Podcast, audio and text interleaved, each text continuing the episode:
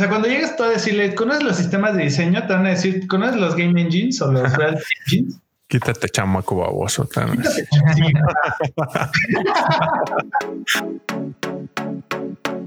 Hola a todos, ¿cómo están? Estamos aquí en un nuevo episodio de Diseño con Ñ. Hoy vamos a, de alguna manera, a repetir y profundizar en una plática que teníamos con nuestro invitado sobre Design Ops.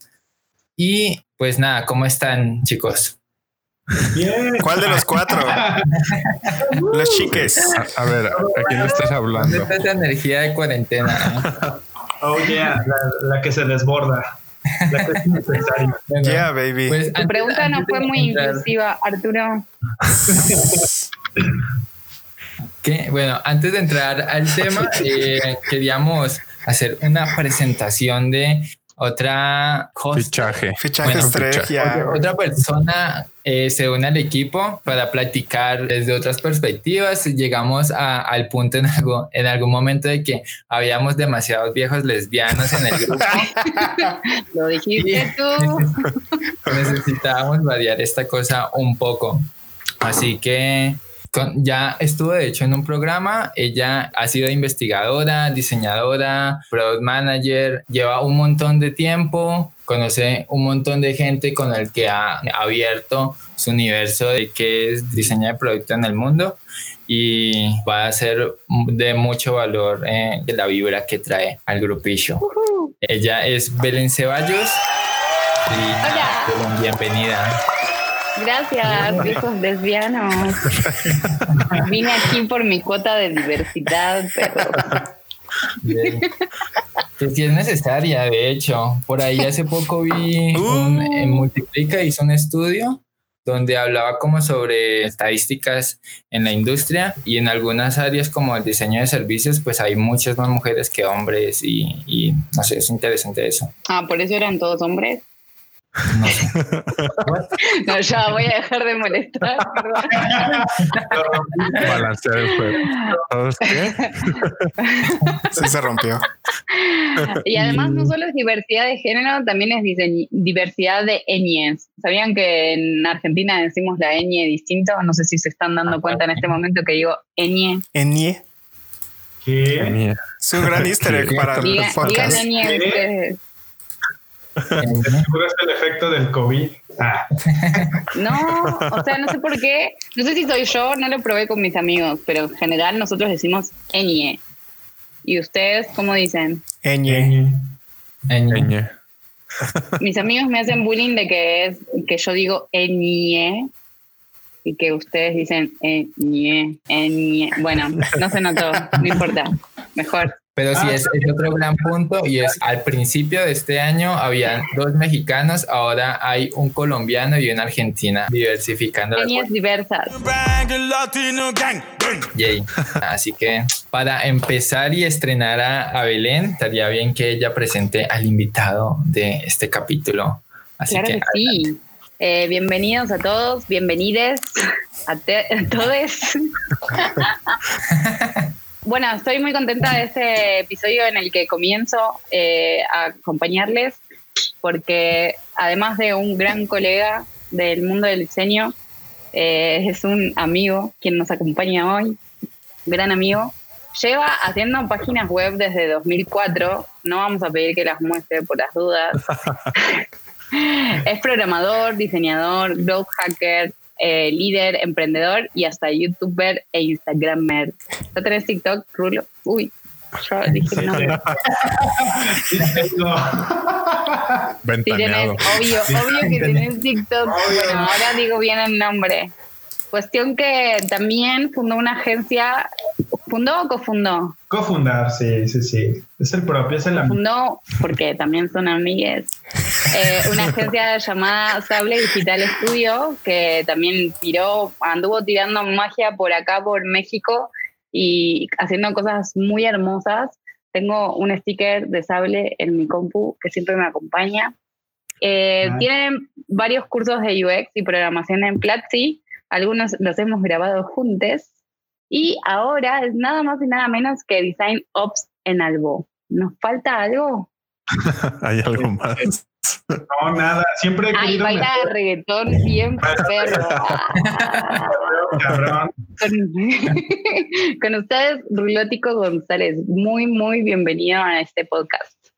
Muchísimas gracias, Belén. Esta es la segunda vez que me acompañas en el inicio de algo. O sea, Es verdad, es verdad. Mi debut. pero ajá, soy bueno para entrar cuando debutas en algo. En algo. Que fue en, en grabando cursos en Platzi, me imagino. Sí, Sí. nos conocimos grabando Mm. cursos y yo en general no grababa cursos y fue mi estreno como, eh, ¿cómo se llamaba? Course Manager de Rulo. Y grabamos dos cursos, ¿no? Sí, exacto. Yo, yo tengo una duda. Estaba la tacha y pues Belén ahí me andaba cuidando. Sí. ¿Cómo, cómo es la pronunciación? Estábamos hablando de pronunciación y tengo la gran duda. ¿Es rulótico o rulotico? ¿Dónde va el acento? Lleva, lleva acento en la O. Ah, bueno. Oh. Listo. Rulótico. Sí. Pasa que en la internet es difícil tener acento. Sí, sí. No, y ñes.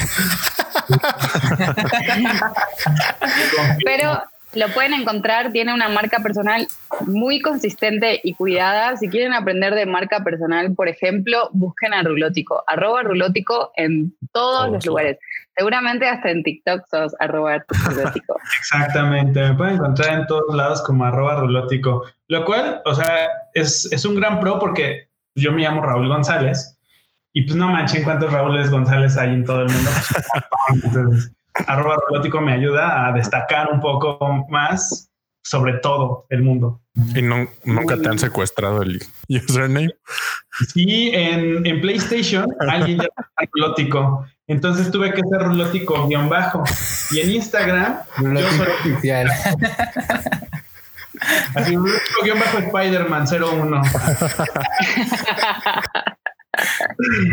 Bueno, entonces, eh, listo, ya para entrar en el tema, como dijo Elo, Rulótico está de eh, Design Ops en álbum. Y me parece muy interesante esta posición porque la verdad es que en ningún lado lo había escuchado, como que tenés Product Manager o, o Product Owner, pero no como tal esta posición. Igual creo que es porque todavía no conozco tanto, pero... eh, Pero como que estaría muy interesante que eh, abriéramos el tema explicando qué haces en este rol y, y cómo defines tu Design Ops o Design Operation.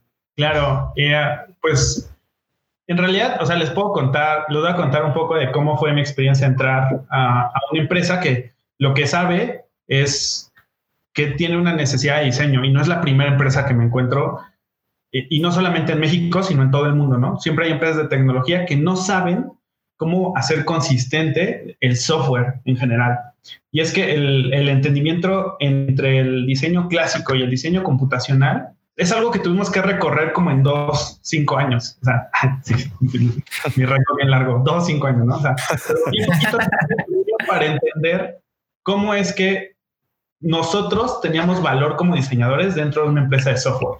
Sobre todo cuando el diseño en una empresa de software es iterativo, es cambiante, es evolutivo, es, lleva justificación y todo el diseño desde el inicio lleva justificación, pero parece que se olvida ahí un poco en el proceso, ¿no? Ahora, tengamos en cuenta que cuando tú entras a una empresa, pues la, la, empresa no va a saber sobre las nuevas metodologías de diseño, ni los nuevos procesos, ni los nuevos nada. O sea, es muy difícil, pero saben que de alguna manera tienen la necesidad de entrar a algún estándar. Y yo así entré a algo. O sea, yo cuando entré era muy chistoso porque en mi nombre decía como Product Designer slash Product Manager. Y era como, ah, what the fuck. O sea, y ahí se ve la confusión de las personas. Pero pues depende de ti empezar a dar el papel que realmente, o, o, donde crees que puedes empezar a entregar valor a una organización o a un grupo de personas. En, por ejemplo, a diferencia de Alboa, cuando yo estaba en el estudio, en el estudio yo me encargaba de toda la parte de ejecución. O sea, yo me encargaba de cualquier, de que cualquier proyecto se volviera realidad. No importaba su nivel, su dificultad técnica o su dificultad de entendimiento. O sea, yo tenía que hacer que todo pasara, programación, diseño, este, campañas, venta, lo que fuera, que fuera técnico. O sea, lo que entrara como un flujo técnico, yo tenía que encargarme y responsabilizarme de eso. Cuando entro a algo, a mí me emociona el hecho de poderme enfocar solamente a un producto. Porque antes yo hacía deliveries completos, o sea, co- como decía, a ver, vamos a hacer una startup de cero a 100. En dos meses la vamos a entregar y pum, ya está la entrega y ya se libera y yo ya no la vuelvo a ver. Pero aquí no, aquí sí me permito estar iterando procesos y más y más y más hacia adelante. Ahora, cuando entro a algo, la gente tenía en su cabeza algo como sistemas de diseño, ¿saben? Y uf, sistemas de diseño podemos ahorita aquí definir y echarnos una pelea así enorme sobre qué es un sistema de diseño. Para otro capítulo, para no otro está- capítulo. Al final no estaban tan lejos de esa necesidad. O sea, sí necesitaban un sistema de diseño, pero primero es qué es un sistema de diseño y luego comprender para qué quieres un sistema de diseño y en qué nivel está la organización para ese nivel. Entonces, como yo entendía un poquito más sobre qué valor podía entregar a la organización, pues lo primero que empecé a darle sentido fue a mi papel personal, yo solito, sin ningún equipo, sin nada. Porque a pesar de que yo sí inicié siendo manager, pues tenía que liderar ese equipo hacia algún lugar. Y Design Operations es un equipo paralelo a los equipos de producción, donde cada uno tiene su producto en particular y nosotros hacemos herramientas o hacemos o cuestionamos frameworks o validamos flujos de trabajo para entregar valor del diseño que se crea, como en los quarters, hacia los usuarios finales. Y entonces no puedes, si te das cuenta, llega un momento de, de los flujos de trabajo que no es evidente, o sea, tienes que dar un paso atrás y, y tener otra perspectiva general de cómo el diseño fluye a través de las personas. Entonces, el reto de Design Operations es cómo le haces para que todos diseñen con consistencia, que entreguen valor continuo, que entreguen productos de te cagas, o sea, de increíbles, y aún así no son tocados por ti en particular. O sea, ¿cómo creas un sistema de creatividad libre para que las personas puedan crear? Y un, y, o sea, un ejemplo muy claro, por ejemplo, hoy en día es el papel, el papel y la hoja. El papel y la hoja es un sistema, ¿vale? Y nos permite crear libremente, jamás nos hemos sentido atados a él. Bueno, solo cuando dibujas manos y ya llegas a la esquina y la... Pero tengan en cuenta que, que los sistemas están hechos como herramientas. Mientras mejor herramientas tengas, mejores resultados vas a tener al final. Yo me acuerdo mucho de un profesor que tenía en la universidad que decía, garbage in, garbage out. Totalmente. O sea, no me pidas que haga algo increíble con una herramienta que está toda mal y toda fea, ¿no?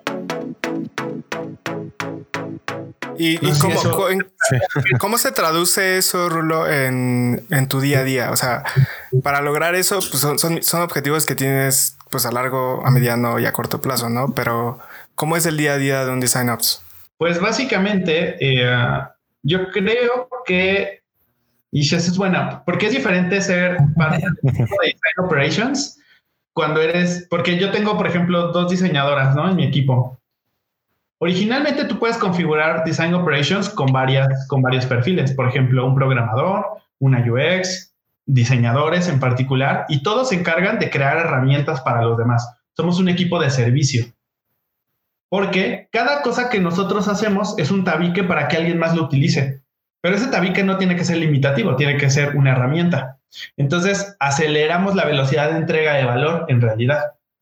Eso primero. Y entonces, en el día a día, por ejemplo, en mi caso, que soy manager del equipo, lo que más hago es inspirar. Y lo que más me preocupa es que tanto los diseñadores de mi equipo crezcan como los que están en la organización.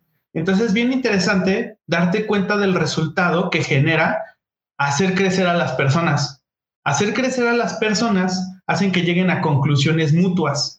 Y esas conclusiones mutuas se traducen en trabajo en equipo. Y el trabajo en equipo, y si todos están creciendo a la misma velocidad, se genera competencia. Y luego la competencia hace que un equipo, o sea, que pueda competir contra otros equipos en el mundo. Entonces, nuestro objetivo, por ejemplo, de este año, sobre todo cuando empezamos a tener juntas, como todos, todos los diseñadores de producto, fue, oigan, ¿cuál es la misión de este grupo?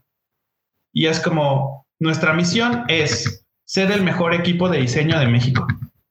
Mm. ¿Qué necesitamos para cumplirlo? Tú necesitas aprender más de esto, tú necesitas aprender más de esto, bla, bla, tú necesitas aprender de eso. Entonces, mi día a día se basa en cómo puedo hacer que las personas que están alrededor de mí, diseñadores en particular, crezcan. Y luego empieza a permear hacia, hacia, los, hacia los laterales, que es cómo hago para que los fronts que hacen mobile o los que hacen web también crezcan.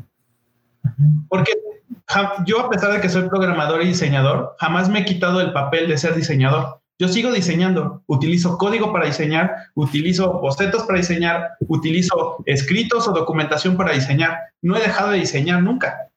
Solo que todo lo que utilizo alrededor mío son herramientas. Y entonces todos los días estoy pensando qué herramienta voy a crear. ¿Y, cómo mides que tienes éxito en, en esos objetivos? Uy, esa es, la pregunta más este de Holy Grail. como que la que más el corazón. me da hambre, me da hambre responder esta pregunta. Porque una de las cosas que a mí más me cuestionaba cuando yo estaba en el estudio era decir, ¿qué pasa si un cliente llega y me dice, oye, ya vi que hiciste un sistema, ya vi que está todo conectado, las interfaces están increíbles, el arte tiene sentido, toda mi marca está increíble, pero ¿por qué no vendo? Y yo no sabía bien cómo contestar eso. O de una persona, si alguien se acerca contigo y, te dice, oye, ¿cuánto vale tu trabajo? ¿Y qué vas a ir a, internet a, buscar cuánto vale el trabajo de un diseñador hoy en día? Pues no, porque eso es una referencia. Es como un número económico, ¿no? Es como, ¿por qué el dólar vale lo que el dólar vale? Es como, ah, economía, ¿no? o sea, lo mismo pasa con nuestros sueldos y entender qué valor atribuimos al flow de trabajo completo de software es también poder medir el valor que tenemos. Y si lo piensas hacia grandes rasgos, ¿cuánto vale el diseño? Pues te vas a abrumar y vas a decir, no más, está imposible, yo seguramente no tengo el conocimiento para hacer eso, este, no tengo ni las herramientas, es más, no sé ni cómo empezar, pues bueno, empieza por algo sencillo, como por ejemplo tus horas. Cualquier medición de sueldo empieza por las horas. Y luego empieza, empieza a darle valor o empieza a medir antes de que estuvieras tú o antes de que empezaras a empujar este tipo de herramientas y frameworks, ¿en cuánto tiempo se hacía tecnología en la organización donde estás? Y luego mídelo a una semana, y luego mídelo un mes, y luego mídelo más adelante. Y es, ¿cómo empiezas entre, o sea, porque tú eres una partícula de un organismo, pero si la pregunta que me estás haciendo es, ¿cómo mides en particular tu trabajo? Básicamente por las tareas que dan más valor. Por ejemplo, ¿Qué tarea puede dar más valor? ¿Hacer un kit de presentación o hacer un sistema, un sistema de diseño web? ¿Ustedes qué creen que, que dé más valor? Sistema de diseño. Todos responden algo diferente. Solo por la polémica, Nada. bueno, les voy a decir por qué yo justifico que el Presentation Kit da más valor, porque los utilizan más personas. Gané. personas. Entonces empiezas a medir cómo el diseño, o sea, eh, a mí se me hace bien mágico que luego te sientas a diseñar y diseñas 20, 30, 40, 50 elementos, componentes, como les quieran llamar. Y realmente el único que vale la pena, o el primero que vale la pena, es a lo mejor un estilo tipográfico. Es que uses regular en párrafos y que uses bold en títulos. Y si haces que toda la organización entienda eso de una forma sencilla, que lo adopten en sus flujos de trabajo, que tengan las herramientas para utilizarlo en Excel, en Word, en, las aplicaciones, cuando estoy haciendo front, si haces que todos comprendan eso y lo utilicen, lo lograste. O sea, hiciste un sistema y no tuviste que tocar ni una línea de código. Ok, ok. Pero digamos que ahí está, ahí hay una medida de lo hiciste o no lo hiciste. Pero que en el medio, como que en el de este mes a este mes eh, progresé 80% en, no sé, en que, los, en que mi equipo redujo, redujo a la mitad el tiempo que se gastaba en cierta actividad. O los workshops están saliendo más efectivos porque implementamos esta medida, como ese tipo de, no sé si métricas eh, puntuales y además que sean métricas que puedan estar conectadas con los KPIs del negocio, por ejemplo. Claro, por ejemplo, un KPI que seguramente o seguramente muchas empresas han de tener es retención.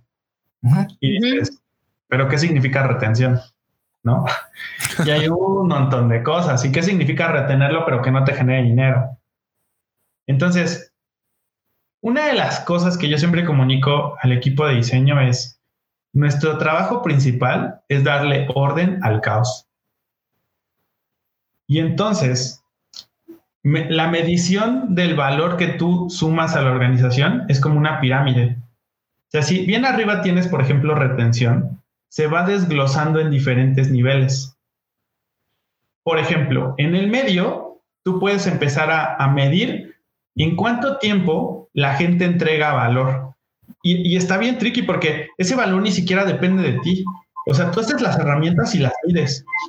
La mides realmente su efecto en la organización. Una herramienta que, es una, que no es una herramienta física es determinar, por ejemplo, las, este, los foundations. Tus foundations son fáciles de entender, van a ser fáciles de aplicar. Si tienes 40 foundations, la gente no se los va a aprender. O sea, tienes que generar conocimiento que sea fácilmente adoptable. Entonces, en el intermedio, tú haces diferentes medidas. ¿Puedes hacer medidas de percepción? No.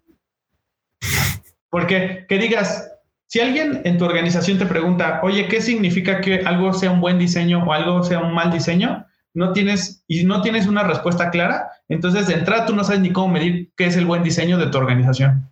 Mm. Entonces, si es claro, por ejemplo, todos conocen aquí a Rams, ¿no? Todos ya vieron el documental. principios que son principios generales al diseño.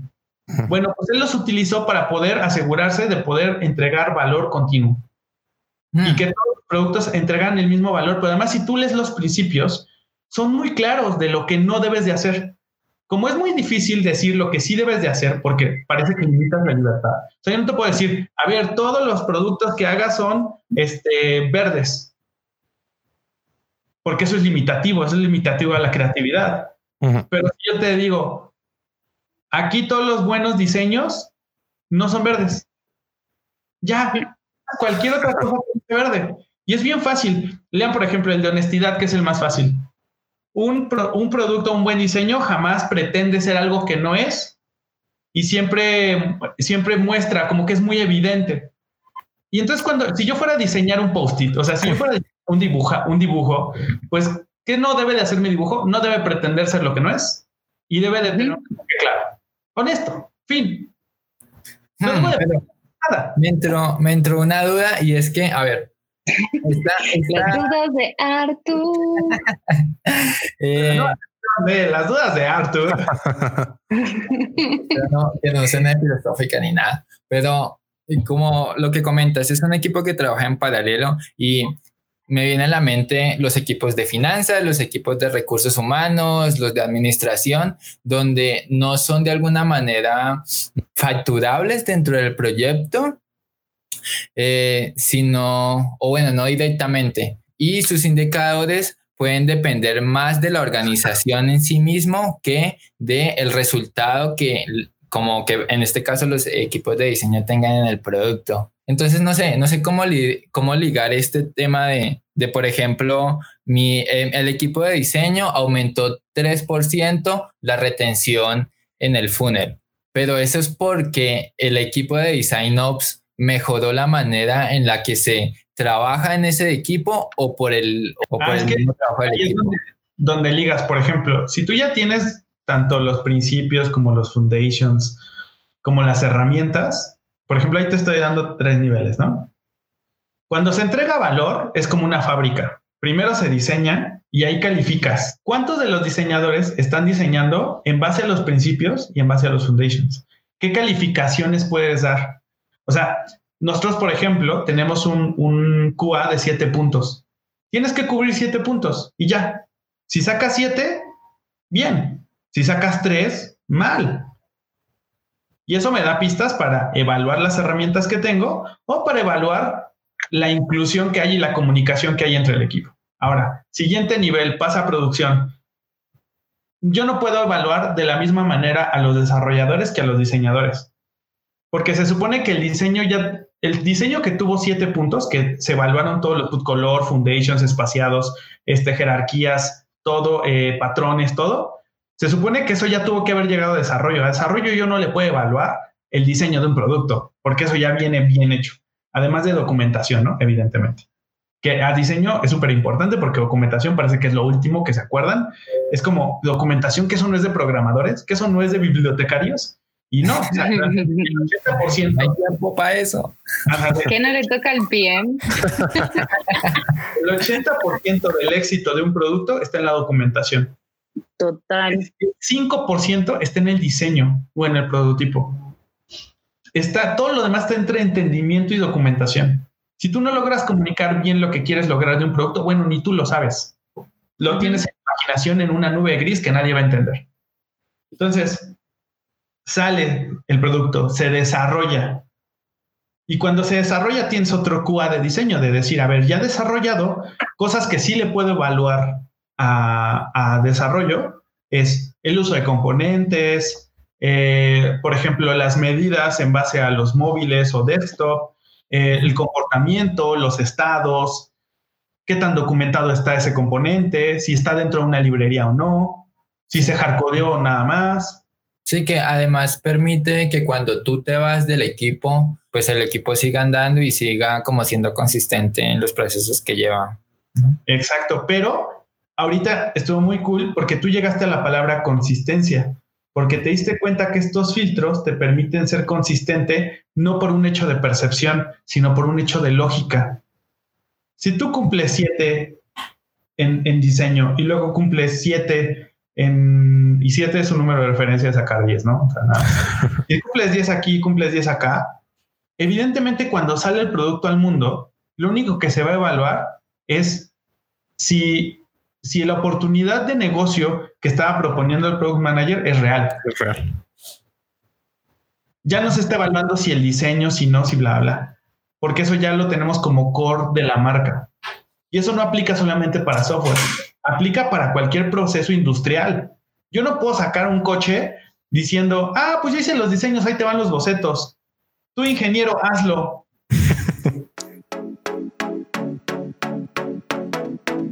A mí esto me hizo pensar mucho en algo que me dejó pensando de cuando perdí con Polo.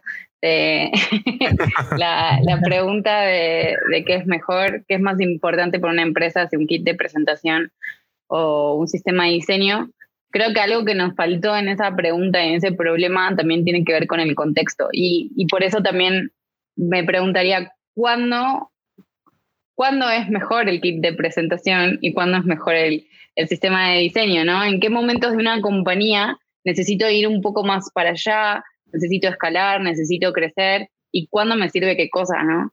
Porque también a veces hay momentos en los que estás empezando que sí, el kit de presentación no solo te hace hace mejorar la visión de toda la compañía, sino que te pone en la tabla, como que fue como, ah, él lo hizo, wow, sí, gracias. Y, y al final eh, tiene que ver por construir ese equipo, ¿no? Pero después, ¿qué pasa cuando ya todos saben cómo presentarse y llegaste a una, una compañía que solo tiene que escalar como, como, no sé, lo que le está pasando algo ahora, que lo estoy viendo todos los días, tipo, cada vez que veo un feature nuevo es como, ¡ay! estamos. Eh, o por ahí empresas como Airbnb, también ellos estuve en despegar y hace poco tuvieron un, gran, gran paso en todo esto que es Design Ops. Entonces, ¿cómo, ¿cómo lo ves eso? ¿Cómo es lo que vamos a ir necesitando en el futuro del de diseño? Creo, creo que Hablando, o sea, hablando sobre esas decisiones como de cuándo es necesario, cuándo no, ya nos metemos una, una cuestión como de estrategia, ¿no? Y, y es ahí donde, por ejemplo, mientras decías esto, estaba conectando así como muchas veces me pasa que mi equipo se acerca a mí y me dice, ¿tú qué opinas sobre empujar esto, no? Sobre empujar esta idea. Y le digo, pues es que cualquier decisión es correcta. Lo importante es que aquí estamos jugando un juego de ajedrez. Y para jugar un juego de ajedrez, tú tienes que saber jugar. ¿Vale? O sea, y, siempre justifico mucho que trabajamos un montón para que se publiquen pocas cosas, ¿no? Y me baso en la regla del 80-20. Básicamente el 80% del trabajo no se va a ver para que el 20% que sale tenga mucho más valor. Entonces, lo primero es, es entender esta parte de estrategia en una organización. Tú eres un diseñador, no tienes, no tienes el mismo background que un ingeniero al fundamentar ideas. Si tus ideas son vagas, si tus ideas son por gusto, son por sentimiento, vas a perder. Porque a menos que tengan mucho tiempo en la organización y ya hayas comprobado que los productos que, cosa que toca, cosa, cosa que vuelve oro, pues ahí sí la gente va a confiar en ti, que es otro tipo de estrategia. Eso no lo niego. Yo, por ejemplo, en algo, a pesar de los años que llevo creando tecnología, me tuve que ganar mi valor totalmente justo. ¿Por qué? Porque nadie iba a confiar en alguien nuevo que iba a decir como, ese vato trae un montón de nuevas ideas, trae un montón de... y encima le gusta el reggaetón. reggaetón, quién sabe si ¿no? Y pues evidentemente tienes que empujar y creer también en ti. Yo también la pude haber cagado, sinceramente. Y me, había, y me habría dado cuenta de que todavía no sé muchas cosas. Pero ponerte a prueba te hace entender qué tan buen diseñador eres. Porque eso de que te digan, ay, se ve bien padre, eso es algo como de percepción totalmente. Eso no te califica, eso no te pone a prueba. Es bien padre los deportes que te pones a prueba y sabes si ganas o pierdas porque no le echaste ganas al entrenamiento. El diseño es lo mismo. Si no te pones a prueba con el mundo, estás viviendo en tu fantasía. Eso primero, en, la parte de estrategia. Y luego, por ejemplo, eh, hace poco escuché que un chico que es diseñador decía, para hacer o sea, cuando ya sabes, cuando ya eres muy bueno diseñando, mm. pues te vuelves manager o te vuelves director o te vuelves lo head o lo que como le quieran llamar y dejas de diseñar, ¿no? Para que los demás diseñen. Y yo me decía, yo no creo que Steve Jobs dejara de diseñar. Mm. Yo no creo que hoy en día, o sea, cualquier puesto hacia arriba deje de diseñar porque diseñar no significa visuales otra vez, ¿no? Visuales es un medio. Entonces, ¿Qué es lo que pasa cuando empiezas a ganar como ciertos valores o conocimiento en una organización? Pues que te empieza a convertir en un diseñador así como todo powerful. Y ahora sí voy a llegar a la pregunta de señora que siempre he hecho. ¿Un diseñador debe aprender a programar? No tengo idea si debe de hacerlo o no, pero estoy seguro que no te va a quitar nada y te va a dar más. O sea, a mí me está pasando mucho esta rara experiencia de que llego a discusiones técnicas profundas porque puedo meterme a decisiones técnicas profundas porque tengo el conocimiento de, y eso me permite que cosas de diseño que estoy fundamentando pasen. Exacto. Entonces, ¿qué percepción tiene la gente? Es como que vaya él. ¿Por qué? Porque va a hacer que las cosas pasen. Eso ya no es solo de un diseñador, es de cualquier persona, ¿no? Evidentemente tiene mucho que ver con la comunicación, ¿no? Como a, mí me pasa, vos sos mil veces más, mejor programador que, yo, o, no sé quién, bueno, por ahí acá Omar sabe un poco, no sé de ti, Polo, siempre te ignoro, Polo. Pur Polo, es carita triste. Y es verdad que Arturo también sabe un poquito. Pero, pero nada, yo aprendí a programar y siento que soy un queso, que soy muy mala haciendo, programando, lo que mejor sé es HTML, que no sirve de nada. Eh, pero el solo haberme puesto en, los en el lugar de alguien que está programando, entender las lógicas, entender el tipo de problemas que tenés, me ayuda un montón a tener esas conversaciones también. Es como, como aprender un idioma, ¿no? Como que te abre un montón la cabeza de, ok, hay otra forma de decir esto, hay otra forma de comunicar esto, y, muchas veces si nos quedamos en la discusión de qué es mejor, programar o diseñar, qué es más chido, eh, como que no trascendemos, ¿no? Y no construimos, como vos decís, como va más allá de que la decisión pase o no, sino mm. es construir y colaborar, ¿no? Al final es una herramienta más. O sea, ese justo es complementando lo que dices de lo que iba a decir, es una herramienta más que tienes para tu favor, para, pues justo como dice Rulo, tomar decisiones, uno, y luego comunicar tus decisiones, ¿no? Y defenderlas. Sí. Yo, yo tengo una duda ahí, Rulo. O sea, como este tipo de cosas donde ves tu oportunidades, no sé, de que el equipo de diseño tenga una mejor función con el equipo de programación. O sea, ahí también entra como en parte tu rol o como los de sign-ups, como generar esa sinergia o dar esas capacitaciones o eso ya es parte de otra cosa. Pues Sí, yo creo que también en este papel donde es totalmente nuevo para una organización, te puedes dar muchas libertades. Creo que también eso es lo cool, ¿no? O sea, como puedes vivir en incertidumbre, como, como puedes generar muchas oportunidades para tu carrera, ¿no? Específicamente, por lo menos para mí. Yo llegué a un lugar donde no, no necesariamente ya sabían que iban a ser un equipo de Design Ops, sino que acabé siendo, acabé siendo un equipo de Design Ops, que es diferente, ¿no? Eh, toda mi carrera me he dedicado a, hacer esta comunicación o este puente entre diseño y programación.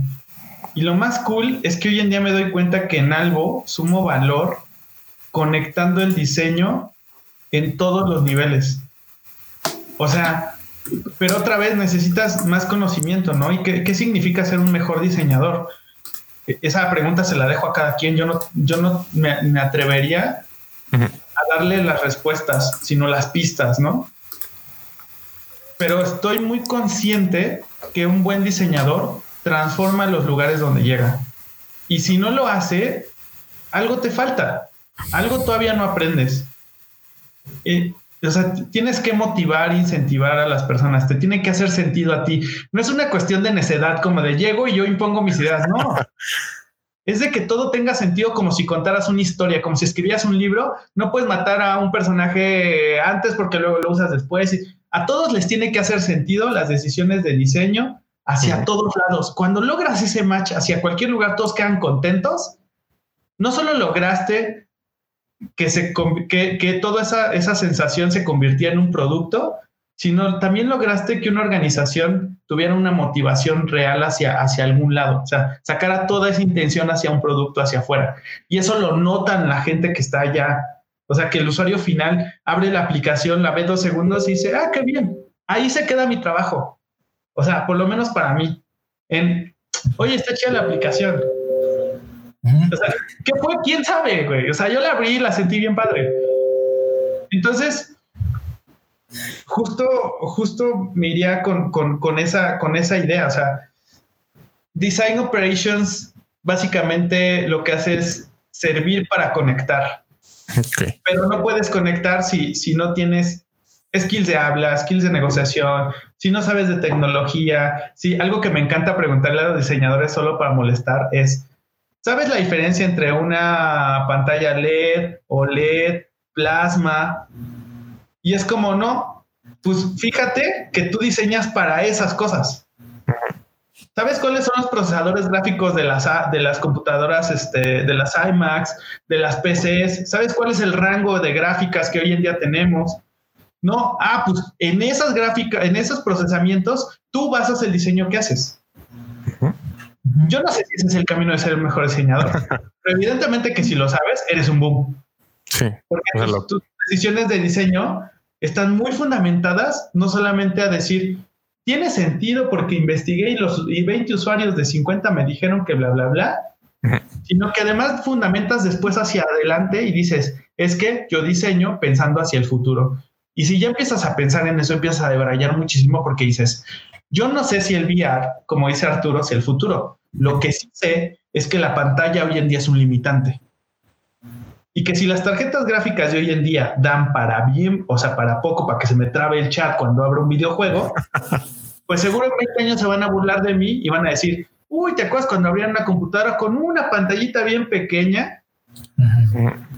Hello, ¿en dónde plasmas tus diseños? Pues en tecnología. Si no estás consciente de eso, si no estás consciente de la guerra del 5G, si no estás consciente de la guerra de procesadores, si no estás consciente de, los, de la guerra de dispositivos, si no estás consciente de cómo, cómo venden, por ejemplo, los videojuegos, que para mí los videojuegos se me hacen un, ¿cómo se un gremio adelante, porque no solamente unen diseño, software, sino también historia, audio, cinemáticas, o sea, un montón de cosas más que nosotros. Ah. No digo que uno sea más cabrón que otro, no, Simplemente que suman muchos, muchas, muchas cosas. Imagínate, si es un pedo sacar una funcionalidad, imagínate lo que ha de ser dentro de un videojuego. Sí, aparte de los equipos son gigantes y... Y la inversión es millonaria. Eso y las películas. ¿eh? Nomás de ver o esperar a que todos los créditos de Avengers pasen. Son 10 minutos. ¿Qué crees que pensaría un equipo de videojuegos como Nintendo y llegar y decirle, ay, ¿conoces los sistemas de diseño? Imagínense cuando hicieron Mario 64, lo primero que hicieron fue a Mario y todas sus funcionalidades. Sí. ¿Por qué? Porque hicieron la herramienta primero. O sea, cuando llegas tú a decirle, ¿conoces los sistemas de diseño? Te van a decir, ¿conoces los Game Engines o los Real Engines? Quítate chamaco baboso. tan- Quítate.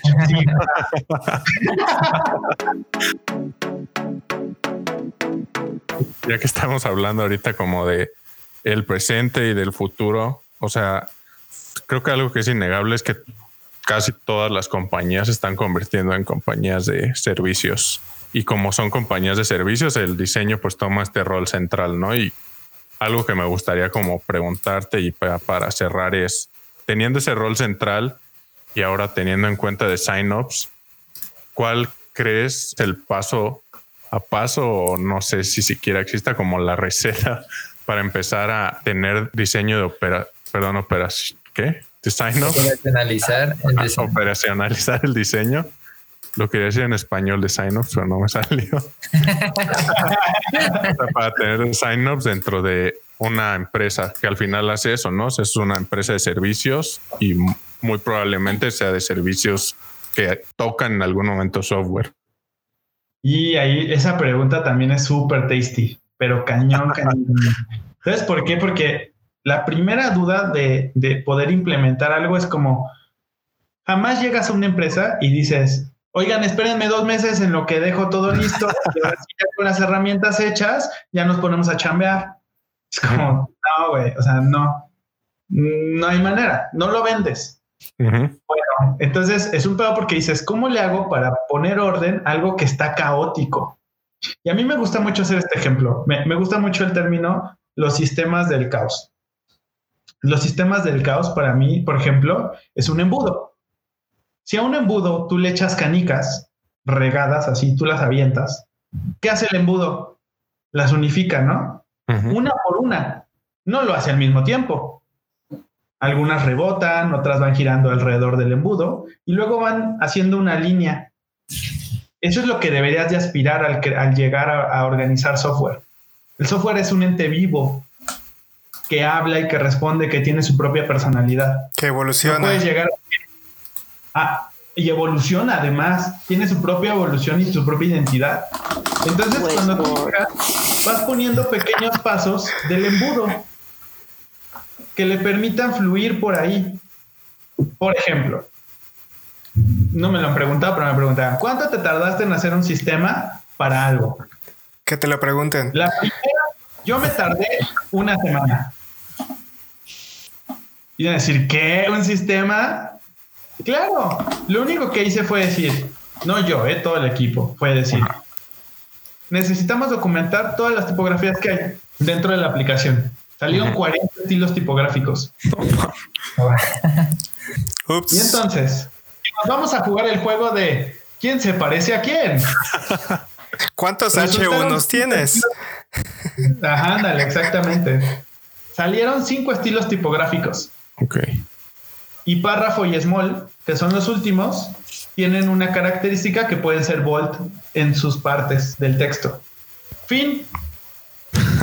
Ahí está. El primer paso del sistema de diseño. Ahora, cada pantalla que se diseñe se basa en esos cinco. Ok. Siguiente paso. Un lugar donde puedan conocer la gente que existe eso. Y entonces creamos un lugar central para que todas las personas en la organización pudieran verlo. Y entonces ahora todo el mundo lo conoce. Hoy en día, ¿cuántas herramientas tenemos? Creo que como 20, más los sistemas de iOS, Android y web. Para mí es enorme, Pero fue cada semana se hacía algo. Esto es bastante bueno porque es- se conecta con lo que dijo Belo al principio. A mitad del- de la conversación preguntaste, Belu. La pregunta no es el qué, sino es el cuándo. ¿Cuándo implemento esta herramienta? ¿Cuándo implemento este, esta versión de sistema que está describiendo Rulo? Que, que nada más está basado en, en- en- en- en los estilos tipográficos. Eventualmente va a tener que ser mucho más complejo, pero no es el momento de implementarlo. ¿O qué, qué consejos y, y recursos darías para aprender sobre, sobre estas habilidades y para a- a tener la perspectiva desde Design Ops? Mm, Yo les aconsejaría muchísimo echarse primero de designbetter.com, echarse todos los libros que están ahí. Está DevOps, está Design Ops, está Design Systems, está un montón de cosas ahí súper valiosas. ¿No hay uno Rayleigh? Eh, hay un, el, sí, hay uno Hay uno Rayleigh. Siempre hay uno Rayleigh. ¿Qué, ¿Qué, tiene? ¿Qué tiene un mapachito? Ya se volvió como la versión de For Dummies, but for Intelligence. este, otra cosa que les recomiendo muchísimo es buscar libros de diseño de sistemas. Así literal. Entre más viejo, mejor. Y van a decir, ¿qué tecnología vieja? Guácala. Bueno, pues si no entiendes la tecnología vieja, menos vas a entender la tecnología nueva. Sorry. O sea, la tecnología nueva no popeó así del espacio, llegó y dijeron, hola, somos Airbnb, venimos de Marte. No, no, no, está construida de todo lo que se ha hecho durante años.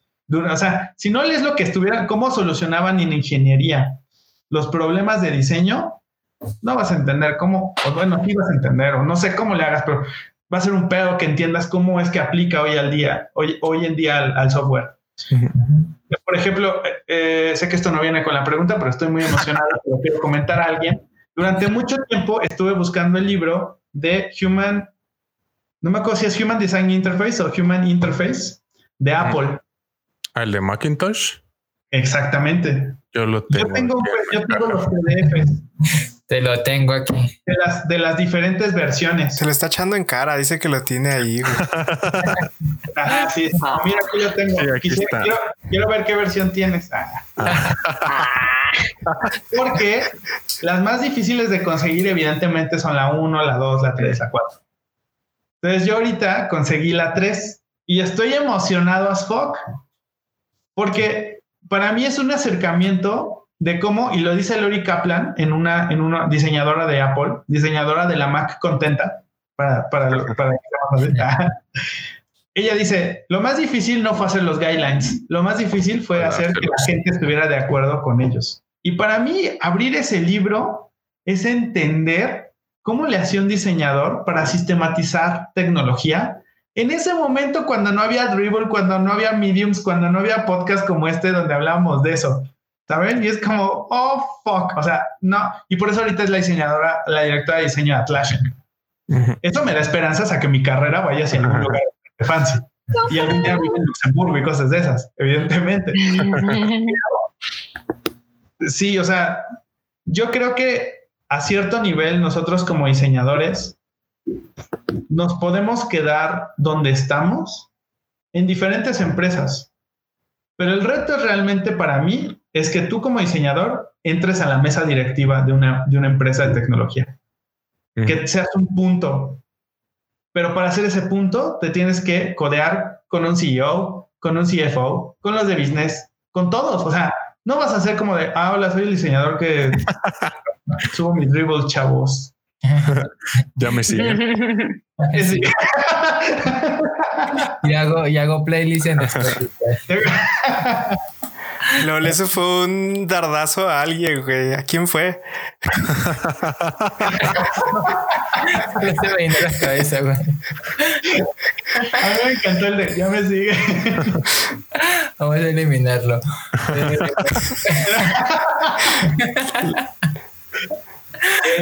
Yo es lo que les diría, o sea, no hay un camino, la academia no tiene un camino específico de cómo te conviertes en un diseñador de tecnología. Tengamos en cuenta que hoy la tecnología pues, parece nueva, pero en realidad hace 30 años nuestros padres también trabajaban en tecnología. O sea, el mundo trabaja sobre las cosas que son nuevas. No, lo, que no quiero es el engaño como de, ay, soy súper especial porque, uy.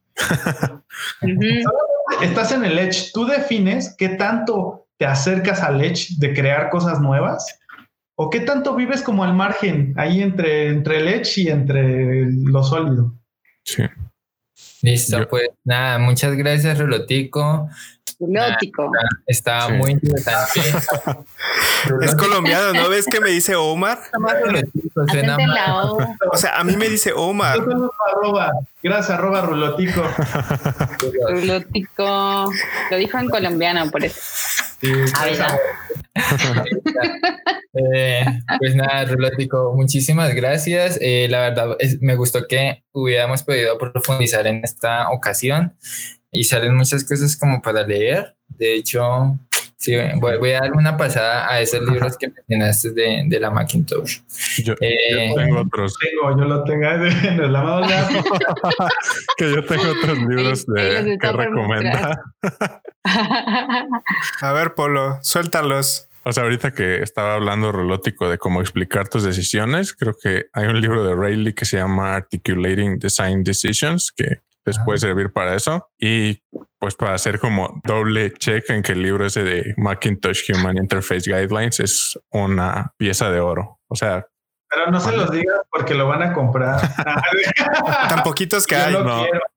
Están también una joya. O sea, van a ver la portada y van a decir no. Sí, son muy bonitos también. nada. Sí, es cierto, porque además, o sea, está bien caro y lo ves y dices, y no mames.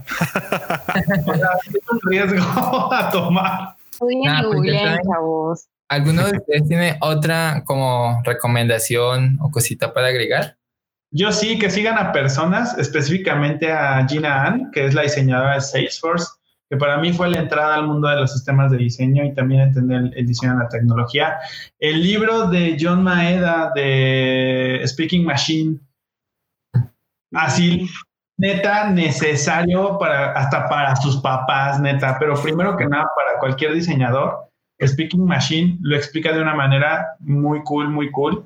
Échense las presentaciones, los design reports que hace John Maeda desde el 2015, me parece, sobre el diseño en la industria de la tecnología y cómo, por ejemplo, ha crecido las empresas que han implementado programas de diseño dentro de sus organizaciones, han crecido hasta el 32% de revenue o sea, no estamos hablando de, de, fantasía, estamos hablando de dinero, de la economía, de cómo funciona ahí el mundo, ¿no? Entonces, tengan en cuenta eso y, y léanse otras cosas, o sea, no solo diseño, sino ingeniería, este, mecatrónica, que seguramente, o sea, yo siempre le digo al, al, equipo de diseño es, si estamos, si estás basando tu carrera en las pantallas, estás muerto. Dentro de poquito. Sí, ya dentro de poquito las máquinas van a empezar a diseñar pantallas también. Contabas. Ya lo, están haciendo. Ya pasó, Arturo. chan, chan, chan. Eh, El futuro llegó hace rato. Arturo, futuro soy viejo.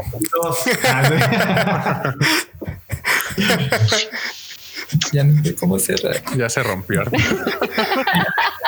Perdón, Arturín, para eso vine, ¿no? Para romperle las bolas.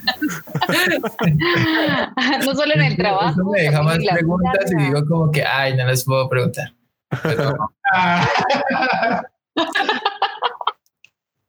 no, ya, bueno, eso esta vez. Pueden preguntarle por Twitter. Sí, sí, ah, de hecho, para los que quedaron con preguntas como yo, pueden buscarlo como Rolotico, bueno, encontrarlo como Rolotico en todas las redes sociales, excepto PlayStation. Y ah, sigan incluso su canal de YouTube. Yo la verdad es que quedé súper inspirado por uno que vi sobre como su paso por Platzi y tiene muchas cosas para decir y aportar. Así que muchas gracias por acompañarnos. Gracias, Rul. Nos vemos. Bebé de luz. Gracias a todos, bienvenida Belu y nada, bonita cuarentena. Eh, Eso es todo riesgoso, ¿eh? COVID, lo que aún queda. Enjoy your cuarentena aprendiendo un chingo. Disfruta tu COVID. córtenle, córtenle.